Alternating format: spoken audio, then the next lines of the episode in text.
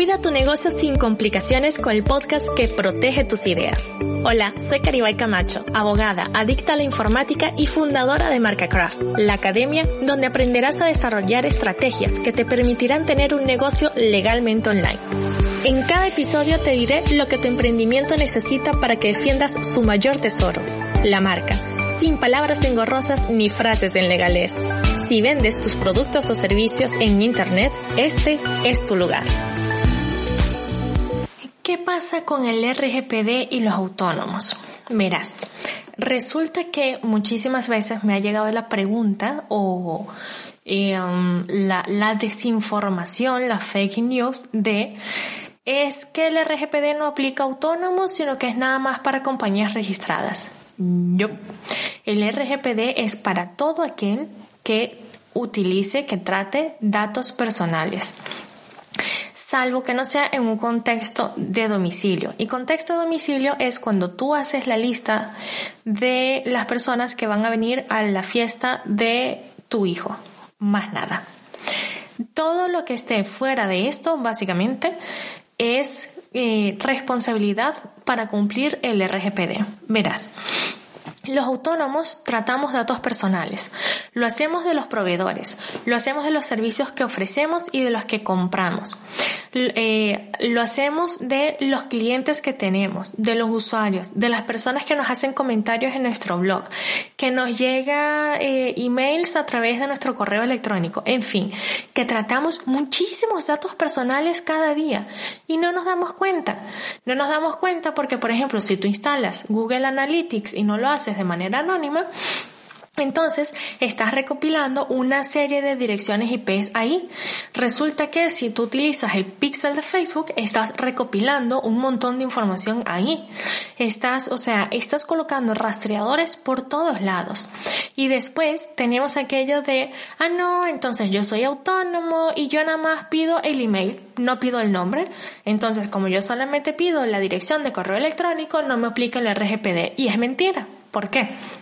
porque el correo electrónico puede ser un dato personal. Es decir, un email va a identificar a una persona. Puede que sí, puede que no, pero tú no puedes aplicar el RGPD a un 10% de tu base de datos y al otro 90% entonces sí se lo aplicas, porque tú no sabes el correo electrónico que vas a recibir si realmente es o no un dato personal. Entonces, ante la duda, aplicas el RGPD. Además de eso, si tú eres autónomo, entonces tú haces facturas. Si tú haces facturas, recoges datos personales. Así sea que recoges el número de identificación fiscal nada más o el DNI. Ah, no, pero es que yo no recojo el nombre. No, no, no.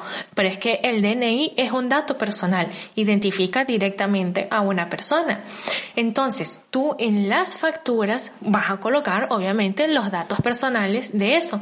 No, pero es que yo solamente trabajo con compañías. Entonces, claro, yo trabajo nada más con compañías y recibo es el nombre nada más de la empresa. Y te estoy diciendo todo esto porque son cosas que he escuchado, ¿eh? O sea, no, no es que me lo estoy inventando eh, aquí y ya. Vamos a suponer que sí, que tú trabajas con compañías y la única cosa que tú recibes es, en efecto, los datos de la compañía. Pero es que tú vas a hacer comunicaciones con una persona natural. Tú vas a escribirle a Juanita López para que te procese lo que sea que tienes que procesar. O vas a hablar con Pérez fulanito porque es la persona encargada del proyecto. O vas a hablar con María, que es la directora de recursos humanos y que tú la vas a apoyar con unos servicios que vas a prestarle. Entonces, de una u otra manera, si tú eres autónomo, siempre vas a tratar datos personales. Eso no hay forma de evitarlo. ¿Ok? Además de que siempre pensamos en los datos personales de nuestros clientes, pero no pensamos en los datos personales de nuestros proveedores o de nuestros colaboradores. Si eres autónomo, lo más seguro es que mm, en vez de contratar una persona o un empleado, contrates los servicios, por ejemplo, de un asistente virtual, porque en estos momentos no te puedes permitir estar contratando a un empleado o porque simplemente no quieres hacerlo. Entonces, contratas a otros autónomos que prestan un servicio determinado, un asistente virtual, una persona que te hace las ilustraciones, un community manager, etc. estas personas tienen datos personales, ¿no? Evidentemente.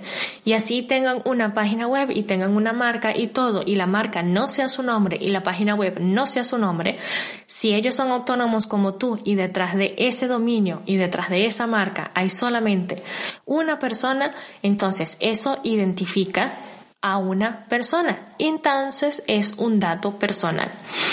Y es por eso que siempre digo que hay que cumplir con el RGPD. Punto. O sea, es más fácil cumplirlo y ya está a buscar las 8000 maneras y las 8000 excepciones que dejan que no cumplas con el RGPD, porque es imposible que no llegue al punto que tengas que cumplirlo. Resulta que tú realmente no, Caribay, es que yo no me tengo que preocupar por esto porque yo trabajo en una empresa yo no trabajo, no, no soy autónomo, yo nada más soy una persona empleada de una empresa determinada. Mm, ok, puede ser que no, que el RGPD no, no te toque a ti, pero ¿qué haces dentro de esa compañía? Ah, no, bueno, es que yo me encargo de la contabilidad. Ah, bueno, si tú te encargas de la contabilidad, en algún momento, eso es fijo. O sea, en algún momento, así usted esté trabajando en la Coca-Cola, vas a recibir una factura o una llamada de teléfono o vas a tener que anotar un dato personal de alguien. La única manera en la cual dentro de tu empleo no manejes absolutamente ningún dato personal es básicamente que estés en una cadena, en una fábrica, en una cadena de, de manufactura de producción, qué sé yo, en una fábrica de coches y a ti te toque única y exclusivamente poner los asientos de cuero en el coche. Más nada. Es lo único que tienes que hacer. Y sales de ahí, sellaste tu hora que entraste y saliste y te fuiste y más nada. Pero si tu trabajo es administrativo, lo más seguro es que en algún momento vas a tratar datos personales. Pero hay más. Quizás a ti no te interesa saber nada de esto porque no te atañe a ti. Que bueno, si, estás acá es porque tienes un negocio digital y si te, si es algo de tu interés.